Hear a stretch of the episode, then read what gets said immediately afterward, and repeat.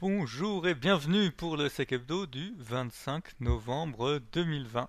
Ce soir, je suis avec Morgane. Bonsoir.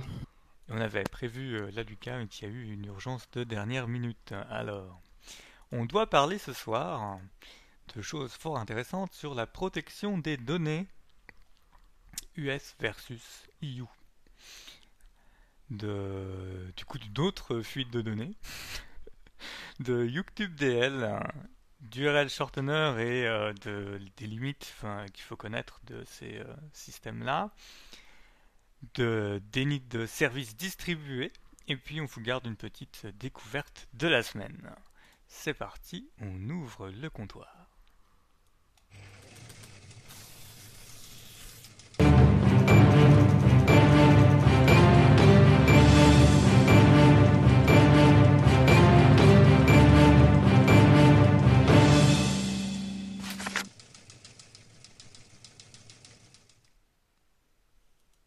On commence avec toi, Morgane, sur euh, un état des lieux.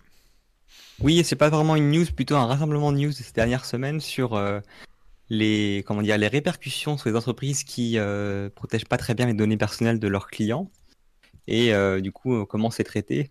donc bah, le RGPD a fait grand bruit ces dernières années, surtout là, ces dernières années où il y a des amendes qui ont enfin commencé à tomber et qui annonçaient quand même des, des, belles sommes. C'est quoi C'est dans les 90 millions euh, pour les choses comme British Airways ou Marriott. Euh, donc ça commence à frapper fort. Les gens commençaient du coup enfin à prendre ça entre guillemets au sérieux, en tout cas avoir, avoir peur de l'amende, qui mettait en rapport avec leur chiffre d'affaires. On rappelle hein, que l'amende peut aller entre 2 et 4% du euh, global turnover de l'entreprise. On parle pas ici du, du, du profit, hein, mais bien du revenu. et donc, ou sinon, entre, c'est quoi, c'est c'est 20 et 40 millions? Ou c'est deux? Parce qu'il y a deux caps selon. 20 hmm millions et 4%. Euh, ouais, 20, 20 et 40, ouais. Qui sont du coup pour euh, potentiellement si euh, l'un des deux n'était pas le, plus haut. en l'occurrence, il y avait pas mal de nouveautés, c'est pas dans le bon sens, j'ai envie de dire, dans les actualités ces deux dernières semaines, à savoir il y a pas mal de ristournes donc, euh, on a eu des fortes réductions pour British Airways et Marriott, euh, qui euh, ont une amende qui était même pas le, le, le, le, enfin, le, cinquième de ce qu'ils avaient auparavant, avec des arguments plus ou moins recevables. Alors, je sais plus si j'en avais parlé dans le podcast ou seulement à l'écrit sur, sur le Discord. On en avait parlé un peu, ouais, ouais tout à fait. Donc j'ai pas trop me pencher dessus, mais bon voilà, c'était une sombre histoire de non, mais ils ont fait de leur mieux et puis de toute façon les pays voisins ils mettent des petites amendes, donc pourquoi nous on, on comment dire, on pénaliserait notre propre industrie en leur mettant des grosses amendes? C'était un peu la réponse des, du Royaume-Uni, ce qui n'était pas forcément très du coup, là, tu te souviens de l'amende au final? Parce que ce que je vois, c'est que sur l'Enforcement Tracker, donc qui est le enforcementtracker.com, hein, qui recense toutes les amendes, j'ai quand même 22 millions et 20 millions pour British et Marriott. Et c'était descendu à quelque chose de beaucoup plus bas, non? Non, je crois que justement ça c'est la finale. C'est la finale, ok.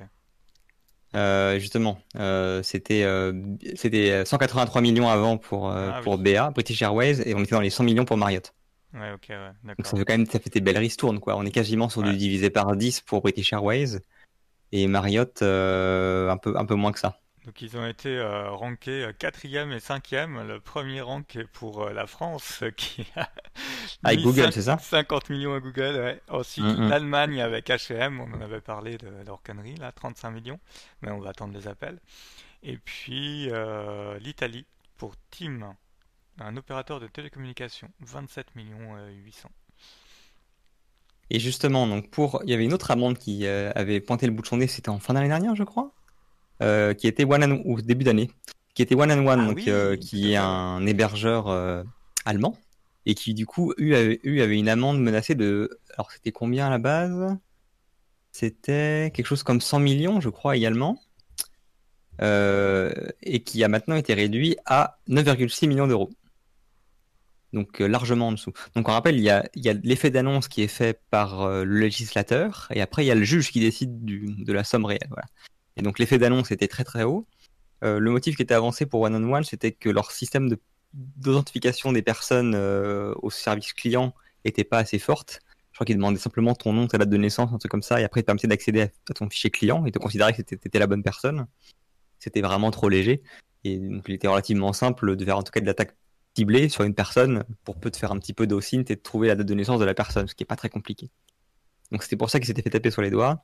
Et euh, le juge a décidé que, bah, après analyse de l'ensemble des autres mesures de sécurité de la boîte, finalement, c'est la seule faiblesse dans leur authentification. Le reste est de bonne qualité. Et du coup, il, jugeait euh, la, la demande euh, initiale un peu trop forte de café. Et du coup, ça a été réduit à 9,6 millions d'euros. je crois d'ailleurs après, je sais plus si c'est après appel ou s'il compte faire encore appel quand même. Qu'évidemment, on sait jamais, on peut peut-être encore gratter un peu plus. Donc, euh, ils ont pas, euh, enfin ils ont dit publiquement qu'ils étaient satisfaits que ce soit pris en compte de manière plus juste, mais que euh, ils se réservent le droit de d'essayer de, renégocier quand même un petit peu. le problème avec ce que j'ai avec ça, moi, c'est que bah en fait, on s'est retrouvé un peu à passer pour des blaireaux, à essayer de monter comment dire, en sensibilisation nos décideurs sur le fait que bah, fallait prendre ça sérieusement, que ça pouvait chiffrer si jamais on se faisait euh, prendre la main dans le sac dans une fuite de données ou euh, un manque de protection euh, évident. C'est le cas de One and One. Hein. C'est pas une fuite de données qui s'est passée, c'est juste que il a été rapporté que leur système était bien trop faible. Euh, et que maintenant, en fait, on se rend compte que ben les boîtes, la meilleure stratégie qu'elles ont à faire, de toute façon, c'est faire appel, parce que chaque fois qu'elles font appel, elles ont des réductions absolument mais gargantuesques. Euh, et que surtout, la différence entre ce qui est annoncé euh, en premier lieu et ce qui est payé à la fin, on est du l'ordre du 1 pour 10, quoi. Donc du coup, euh, pour prendre ça au sérieux derrière, ça va être plus compliqué. Et ce qui est intéressant, c'est qu'on met toujours euh, l'Union européenne comme entre guillemets avant-gardiste sur ces sujets-là, avec quand même leur GPD, c'était une grande première et tout. Et euh, je rappelle quand même qu'aux US, ils n'ont pas ça. Alors évidemment, chaque, enfin au niveau fédéral, j'entends, hein, parce que certains États ont des lois de protection des données qui sont relativement fortes, comme en Californie. En tout cas, au niveau fédéral, il n'y a pas, il a pas d'équivalent mais ça n'empêche pas la Federal Trade Commission, donc la FTC, de, de taper sacrément fort sur les, les boîtes qui ont, des, qui ont des petits problèmes niveau sécu. Alors on se souvient de l'amende d'un milliard de, de Facebook euh, à, suite euh, au scandale, euh, alors c'est quoi C'était Cambridge Analytica? Ouais. Euh, et là, en l'occurrence, il y a une nouvelle amende qui vient de tomber. Enfin non, justement, pas d'amende cette fois-ci, mais une menace d'amende pour Zoom. Et de mémoire, la base de cette attaque en justice, c'était le fait que Zoom clamait clamait avoir une euh, protection en AOS 256 bits, alors qu'elle était en fait en 128. Ouais. Donc, enfin, voilà. Et du coup, euh, c'est considéré comme euh, de la vente mensongère, et ça arrive à la Federal Trade Commission. Voilà. Et du coup, donc l'issue du jugement est intéressante. Il n'y a pas d'amende cette fois-ci. Par contre, il pousse pour des mesures de sécurité.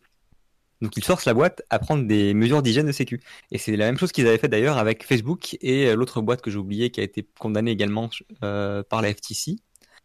Euh... Ouais, c'était un revendeur de données euh, de santé, je crois. Qui c'était, il y avait la politique de sécurité dans le décision. C'est pas, voilà, c'était, c'est, Equifax? Non, je crois que c'est pas Equifax. C'est un autre. Pas Equifax. Ouais. Bref, en tout cas, ils avaient eu amende plus mesures de sécurité. Et là, en l'occurrence, là pour euh, Zoom, eh ben, on parle de euh, obligation de mettre en place un système de gestion des risques, de gestion des vulnérabilités, euh, mise en place de systèmes tels que le MFA sur l'accès au, au, réseau privilégié et revue de sécurité, application des pages de sécurité pour le pour le personnel et revue des, des sécurités dans le dans les systèmes tiers avec une menace de 43 000 euh, dollars par, par violation euh, si jamais c'est c'est remonté auprès de la FTC. de la même manière, on a Ticketmaster. Voilà, j'étais juste pour dire, là, pour ouvrir sur la news du moment, qui était Ticketmaster qui vient de se faire annoncer une, une, amende de 1,7 million, donc avec le RGPD. Sauf que de ce que j'ai vu rapidement, il y a, c'est juste ça. Pour le moment, c'est juste une demande d'amende. Euh, et euh, bien sûr, comme d'habitude, euh, Ticketmaster a annoncé leur droit de réponse et, et annoncé que, enfin voilà, en gros, ils, ils feraient de leur possible pour réduire cette amende-là qu'ils considèrent comme injustifiée. Donc à voir si ça va être la nouvelle mode maintenant, à savoir une grosse annonce et on réduit 90%, ou si le législateur va un peu évoluer là-dessus, potentiellement euh, annoncer des choses un peu moins costauds dès le démarrage, mais euh, les compléter bah, de mesures de sécurité obligatoires comme, comme ils le font aux US. Ouais, après il faut le temps que ça se cale. Hein. Euh, Je pense que c'est bien que les autorités elles mettent des amendes fortes. Après, bon, si les juges y cassent tout derrière, c'est embêtant. Il faut le temps que ça, arrive à se caler sur les montants à peu près habituels. Je sais pas si on a la capacité en Europe à, à mettre sous astreinte, à dire à une entreprise qu'elle doit faire. Aux US, ils le font, mais euh, nous, est-ce qu'on a le cadre juridique qui permettrait d'imposer ça? Je suis assez, euh, je suis assez sceptique. Par contre, ce qu'on me disait, euh, parce que j'en discutais un peu de, de, cette affaire, de dire, alors, bah, du coup, ils ont leur politique de sécurité qui vient du tribunal. Ils ont le tribunal qui nomme un tiers pour suivre l'avancement de tout ça et derrière des pénalités financières. Et il y a quelqu'un qui connaît plutôt bien les États-Unis qui, me, qui me rétorquait que euh, oui, mais enfin, tu sais, euh, ça dépend qui est le tiers, hein. Puis ça dépend qui le paye. donc, euh, donc si c'est comme les validations de certaines certifications, bon, ben voilà, qu'à voir. À voir ce que ça donne. Après, c'est une approche différente, mais qui est intéressante parce que ça, ça pousse l'entreprise à faire quelque chose de concret, quoi. Bah d'ailleurs, en parlant de choses concrètes, euh, il paraît que euh, Slack s'est pris une petite fuite de données, c'est ça? Non, non, non, c'est pas, c'est pas Slack. Euh, j'ai, ouais, faut faire gaffe au titre Ah, le titre, attention, est trompeur, effectivement. exactement. Non, c'est pas Slack, c'est un truc qui est un, petit peu, un peu vieux, mais un bon rappel à faire en ces périodes de fin d'année. c'est un gars qui avait, c'est quoi qui s'est fait? C'est Animal Jam. Et euh, Animal Jam, en fait, euh, ce qui est intéressant, c'est le volume de données, et puis que c'est des données de, à la fois des parents et puis des enfants. Euh, parce que je crois que c'est 46 millions, hein, voilà, 46 millions de, noms d'utilisateurs, des dates de naissance de 5,7 millions d'enfants. C'est ça, et les années pour 15 millions. Bon, les années, c'est moins intéressant que la date complète. Euh, et comment ça s'est passé? Alors ils entretiennent un grand mystère, mais globalement, euh, c'est passé par un compte Slack, hein, donc euh, récupération du compte Slack, et puis de là, dans l'historique des messages, une clé AWS qui avait été partagée, qui fonctionnait encore les mecs ont spawn une attaque, euh, enfin on spawn une machine dans une machine EC2 dans un WS avec la clé. Ils ont fait leur attaque depuis cette machine. Après ils ont supprimé la machine, ce qui fait qu'en forensique il y a rien. T'as juste euh, les autres équipements, ce qu'ils ont pu voir, et donc a priori bah, ils ont pas grand chose. Hein. Euh, et en plus dans la gestion de l'incident ils sont un peu vautrés. Il y a eu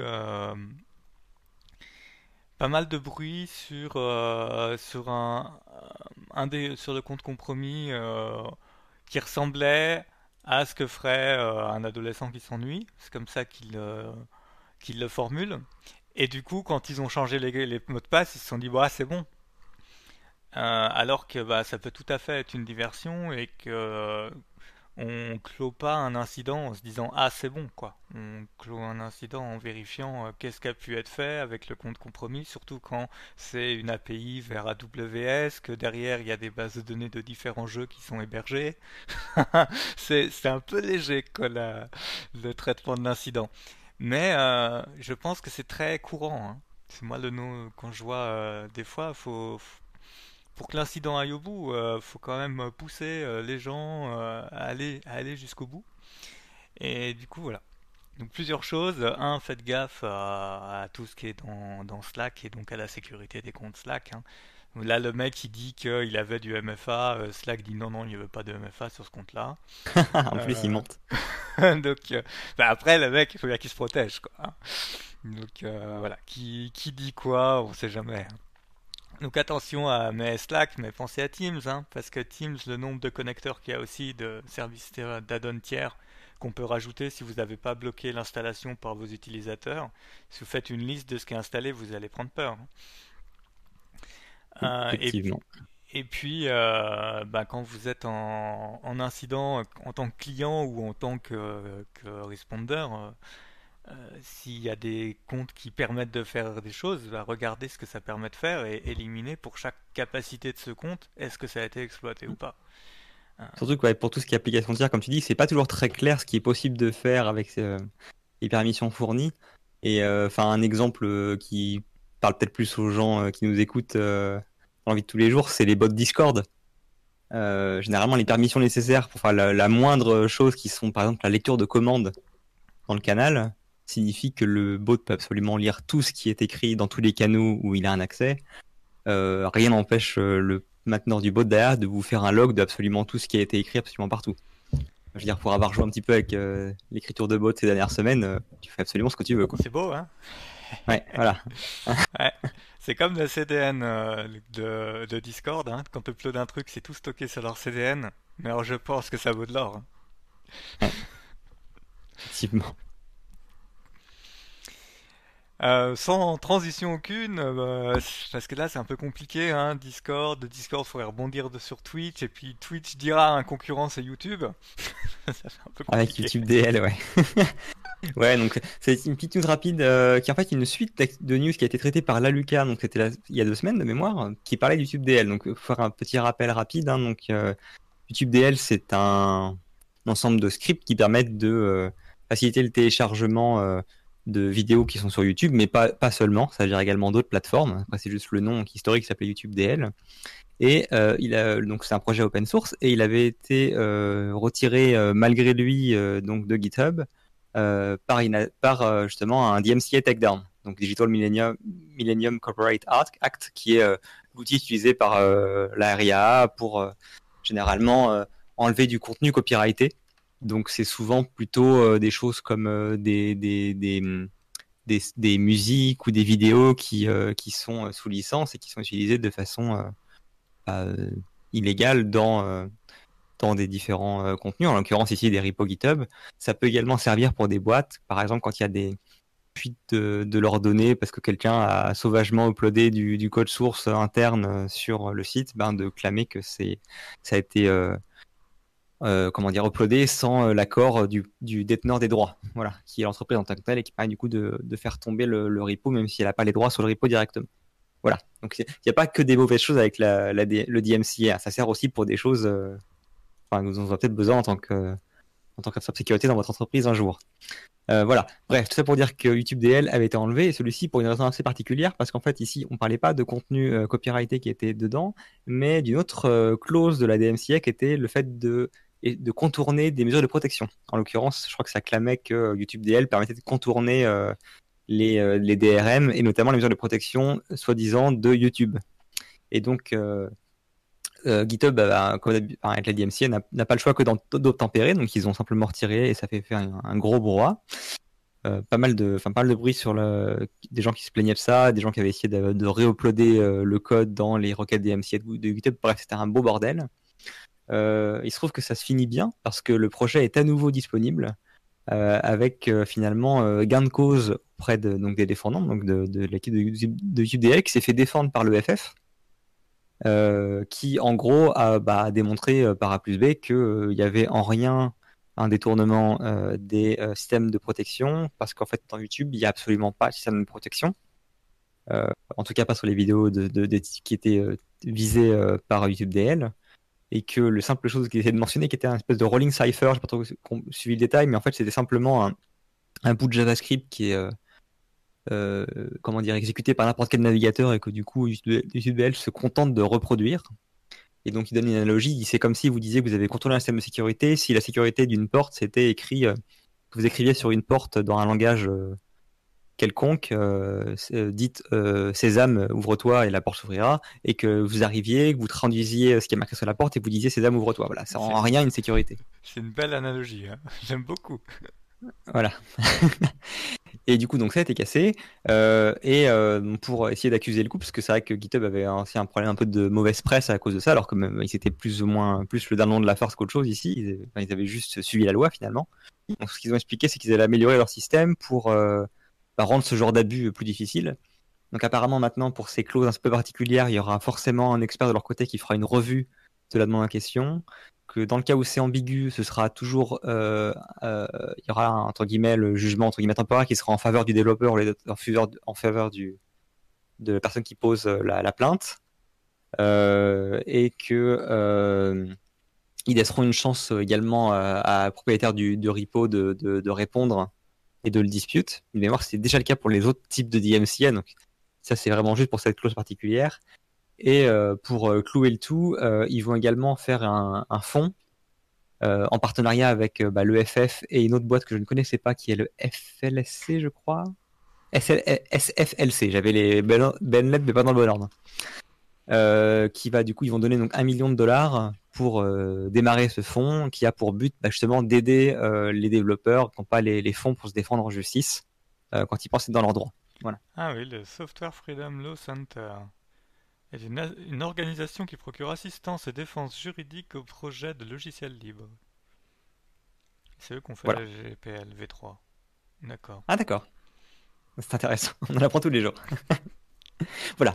Donc tout ça pour dire que tout est bien qui se finit bien. YouTube DL qui n'a jamais vraiment disparu, parce sur Internet, un effet stressant, à partir du moment où tu essaies de l'enlever à un endroit, il pop sur 20 000 endroits à côté. Donc, euh, on n'a jamais été en manque de, l'application en tant que telle, mais au moins maintenant, euh, elle est réinstituée euh, là où elle était auparavant, dans son droit, avec un beau pied de nez à la RIA.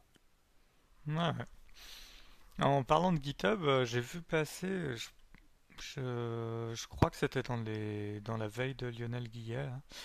Hein. si vous connaissez pas, très bonne lettre de veille. Hein. on mettra le lien, veille, veillecyberland.wordpress.com.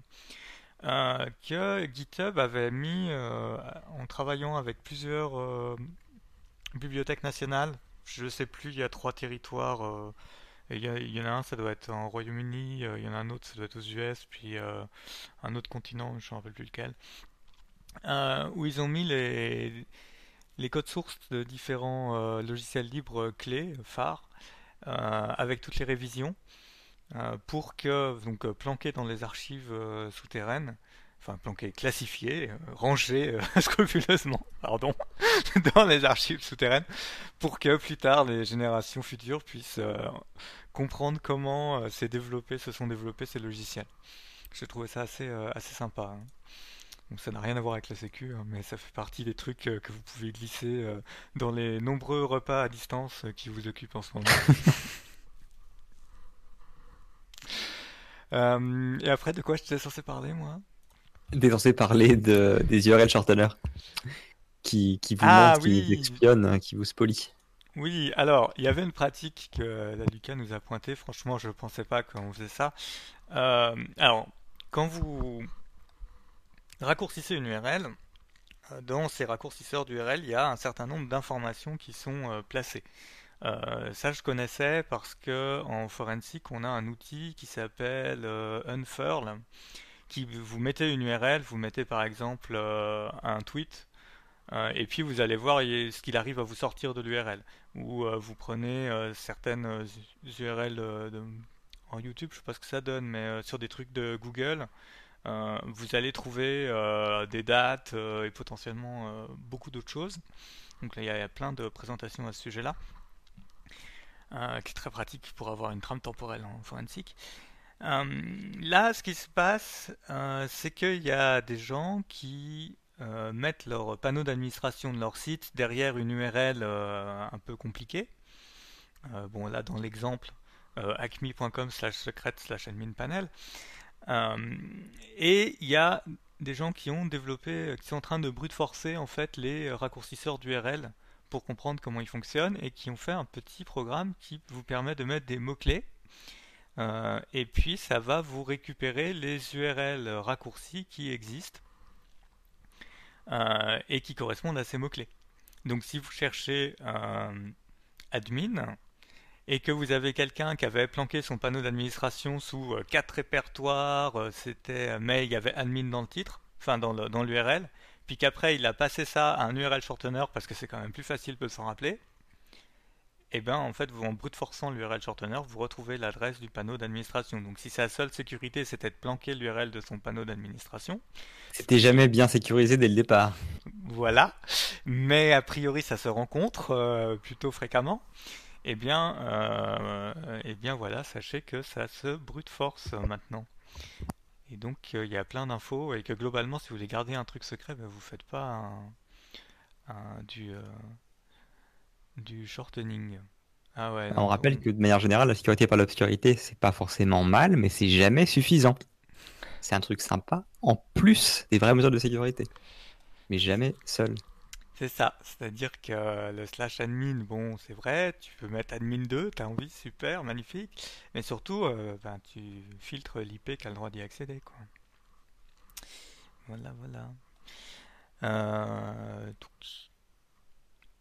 je crois que c'est tout hein, sur cette news-là. On vous mettra les deux liens, donc URL Hunter, le projet, et puis une vidéo, comment ça marche, et puis euh, je vous remettrai le lien vers Unfurl avec l'introduction sur le blog d'Ephir. Et en cette fin d'année, euh, de Noël approchant, de commerce florissant, les dénis de service reviennent? Ouais, c'est ça. Alors, je sais pas si c'est lié effectivement aux fins d'année ou pas, mais on a vraiment une tendance euh, à la hausse qui est assez fulgurante. Donc, c'est un rapport qui vient de chez Cloudflare, donc c'est un rapport intéressé. Hein. Cloudflare vend des services de protection des DOS. Après, je veux dire, c'est courant. Je veux dire, euh, c'est genre de rapport. Généralement, ça sort des gens qui gèrent ces situations-là. Euh, et qui est fait un rapport, euh, par contre, qui se concentre uniquement sur les euh, des de couche réseau. Donc pas ici de couche 7. Hein. donc on sera, on, ce sera du SymFlood, des attaques par amplification, et, etc. Et donc le rapport est assez intéressant. il met en chose des, enfin il met en valeur des, des, des points que, enfin que j'aurais pas soupçonné, à savoir la, la hausse absolument dramatique cette année des DDoS vers la fin d'année. Donc il t'explique en fait que plus de la moitié des DDoS euh, enregistré jusqu'à présent. Euh, l'article date de il y a quelques jours, hein, une semaine. Euh, donc plus de la moitié date de troisième trimestre, avec un, très très bon paquet en, août. Et dans le deuxième trimestre, il y en a deux fois moins que dans le troisième. Et dans le premier trimestre, il y en a quatre fois moins que dans le troisième. Donc c'est vraiment, on voit une, hausse vraiment très très forte.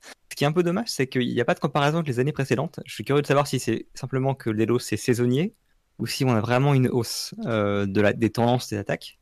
Ouais, et ça, c'est malheureusement pas précisé. Ouais, c'est dommage parce qu'on sait que typiquement les périodes de solde, de euh, Black Friday, de fin d'année, euh, où il y a des, des commerces qui font un, un chiffre d'affaires extraordinaire, c'est là qu'ils sont attaqués parce que s'ils payent pas ou bah, ils, leur perte elle est, elle est énorme.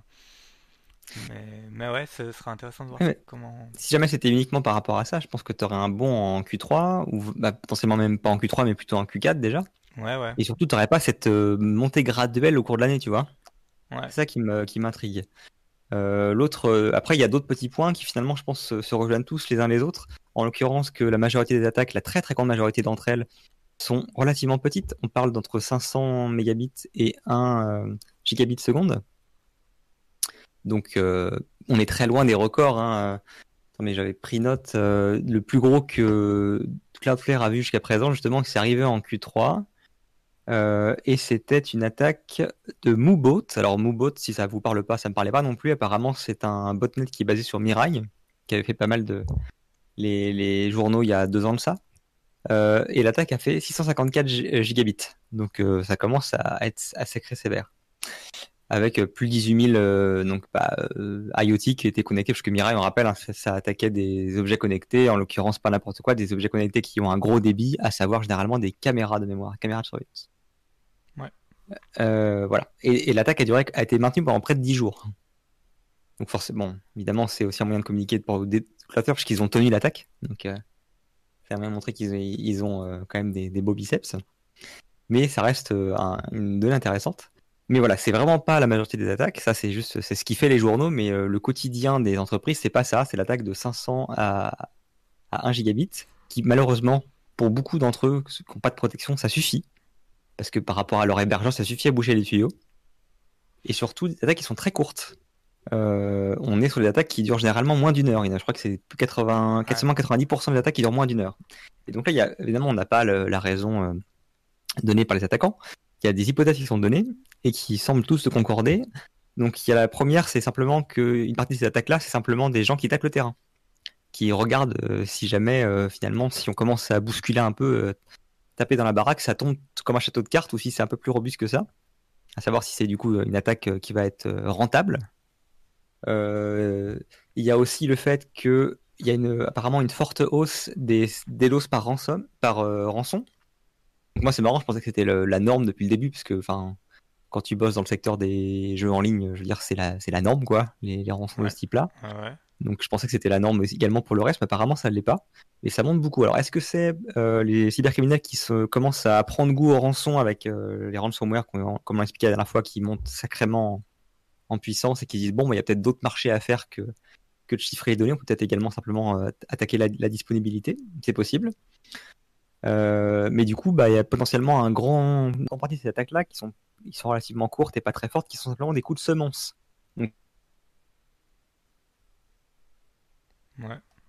La note en disant bon bah vous savez ce qu'on est capable de faire. La prochaine fois ce sera pas 5 minutes, ce sera euh, aussi longtemps que vous payez pas et on vous demande euh, X euh, Bitcoin. Et enfin, la dernière raison qui est mise en avant, c'est potentiellement simplement que bah, c'est ce qui est le plus efficace dans le rapport effet-coût. Parce qu'en fait, il y a beaucoup, beaucoup d'entreprises qui ont des solutions de protection DDoS, mais qui ne sont pas des protections always on, enfin, comment dire, toujours actives.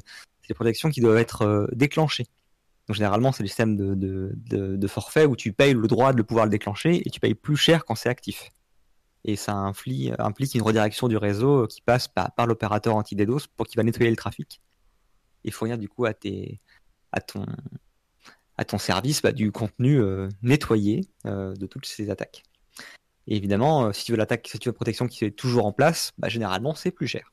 Et donc, du coup, beaucoup de gens, euh, bah, certains ont des protections anti-DDoS. Donc, ceux, ceux qu'on regarde, de toute façon, on a vu que même 1 gigabit, ça suffisait pour les faire tomber, donc c'est pas la peine de faire plus loin. Et, euh, pour les attaques courtes, ben, ceux qui n'en ont pas, qui font de la, réponse manuelle, soit avec leur petite mimine, soit avec un provider, en fait, du coup, le temps qu'ils mettent tout en ça en branle, en fait, l'attaque est déjà finie. Donc, du coup, euh, ben, ça les rend extrêmement inefficaces. Il suffit d'attaquer de manière complètement anarchique sur les durées euh, un peu aléatoires euh, et sur les, périodes qui font mal pour, euh, pour le prestataire. Et voilà, vous arrivez vite fait à, les mettre à genoux, en tout cas à les faire réaliser qu'ils vont pas s'en sortir sans, sans payer. quoi. Mais c'est ce que je me disais, c'est qu'une attaque de moins de 1 giga, moi je, me souviens d'Akamai, globalement, il y a des attaques, juste ils les sentaient pas passer, du coup ça passait, quoi. ça arrivait sur ton infra, parce que pour eux c'était rien. c'est ça. Si, je ne sais pas s'il fallait euh, cocher l'option qu'elle est bien et la facturation qu'elle est avec pour qu'il les bloque aussi. Mais euh, je me souviens qu'à un moment, leur, truc c'était Ah oui, oui, vous êtes fait des doses, oui, effectivement, vous n'avez pas d'option, c'est un truc comme ça. Bah, nous, vous savez, ça, on s'en rend même pas compte. Hein. ouais, enfin bon, ça fait plaisir aux clients, ça. Je veux dire ça lui fait une belle jambe de savoir qu'ils se rendent pas compte. voilà, c'est une stratégie employée.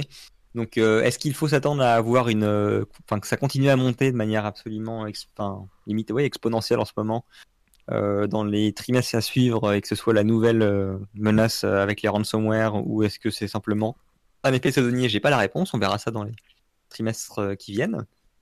En tout cas, c'est important de le garder sur le radar, je pense, et vous poser la question déjà de ce que vous avez comme protection et du temps qu'il faut pour vous la mettre en place. Oui, parce que c'est pas évident. Hein non. Non, non. Et surtout, après, euh, enfin, je veux dire, on va pas faire un épisode sur le Delos, mais je veux dire, il y a pas mal de, petits. Euh, de petites spécificités qui font que bah, c'est pas aussi simple. Quoi. Par exemple, il y, a des, il y a des secteurs d'activité où tu, tu, te dois d'être maître de, du point d'entrée dans ton service pour pouvoir le couper à tout moment si jamais ton législateur te le demande. Et du coup, euh, filer la main à euh, ton prestataire de DDoS, eh ben, c'est pas, c'est pas, enfin, c'est pas automatique. Il faut demander l'autorisation. Mmh. Voilà, bref, il y a plein de choses à, regarder, mais voilà, penchez-vous sur euh, votre protection à l'heure actuelle et le temps qu'il faudrait pour l'activer. Alors après, évidemment, il y a d'autres données intéressantes sur l'article de Cloudflare, notamment l'origine des attaques, etc., même si c'est relativement diffus. Et ça finit en brochure en expliquant que eux, ils protègent de tout ça et que leur défense s'active en 3 secondes. Mais voilà. Là, après, euh, euh. à chacun la liberté de comparer avec d'autres prestataires, bien sûr. On a euh, sur Discord, on a Darkside là, qui disait que euh, les attaques DDoS avec des gens qui se font passer pour des groupes de ransomware euh, sont en augmentation. C'est vrai que j'avais vu ça aussi dans la presse. C'est-à-dire que c'est pas le groupe de ransomware, mais comme le groupe est connu. ah, c'est les opportunistes? Parce que le nom est connu. Et ben en fait, ils se font passer pour ces groupes-là. Euh, pour l'instant, il n'y a aucun lien établi à ma connaissance. On n'a pas mis sous la main ce soir, mais euh, il n'y a aucun lien établi entre ces groupes et euh, une mutation vers des attaques DDoS. D'accord. donc après, comme tout, hein, il faut se renseigner. C'est ces deux petites frappes qui sont passées pour la triade chinoise, quoi. Ouais, alors moi je, me méfie des, je trouve que c'est quand même plutôt bien organisé, toutes ces choses-là, hein, parce que tu t'amuses pas à faire ça si t'as pas le blanchiment d'argent qui va derrière, parce que tu vas pas loin. Donc, c'est un écosystème assez particulier, hein, avec euh, moins de structure, certes, mais il y a des gens qui veulent pas trop appeler ça mafia, parce qu'il n'y a pas la structure de la mafia, et c'est des groupes qui se composent, décomposent, explosent, recomposent, mais en attendant, ils sont bien organisés ils font de l'argent. Voilà. En tout cas, je crois que ça clôture nos actualités de ce soir, mais, mais Jill a une surprise pour vous. Et eh oui. Ah, il y a une découverte de la semaine. Que Morgan, dont Morgan m'a fait la surprise dans sa newsletter, tout à fait. euh, parce qu'on va pas vous laisser euh, comme ça, vous ennuyer un peu, surtout pour ceux qui seront d'astreinte euh, prochainement, euh, période de fête, même si j'ai l'impression que la fête ça va être assez limité. C'est Velociraptor. C'est pas le produit en lui-même qui est une nouveauté. donc Velociraptor, c'est un EDR open source qui est, on va dire, son origine vient surtout de la réponse à incident, du besoin de collecter beaucoup d'informations sur un parc non maîtrisé. sur lequel il n'y a pas d'EDR et puis sur lequel il faut faire des choses vite sans avoir le temps d'appeler un éditeur pour qu'il daigne vous donner une licence. Euh, ce qui est exceptionnel, euh, c'est le euh, tutoriel, la présentation qu'il y a dans le lien, qui est la première présentation de Velociraptor où quand je la parcours, je vois les différentes choses que, que, permet le produit. et j'ai l'impression de comprendre. Enfin, après, faut tester. faut tester. Hein. J'ai l'impression de comprendre. Et puis, ça, ça, a gagné en maturité quand même. depuis, je sais pas, ça fait deux ans que je crois que j'en entends parler, moi. Euh, j'avais vu des confs au centre et compagnie, c'était des conférences qui étaient toujours un petit peu compliquées à suivre, j'ai toujours tendance à m'endormir euh, sur des présentations de produits.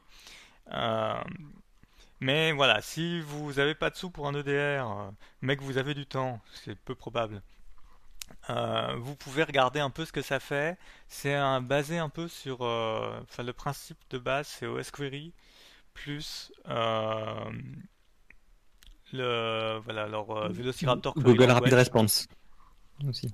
Voilà, de, le Google Rapid Response. ils ont fait un mix, puis du coup ils ont fait une abstraction du file system et euh, vous pouvez query avec euh, leur langage qui, qui, utilise cette abstraction.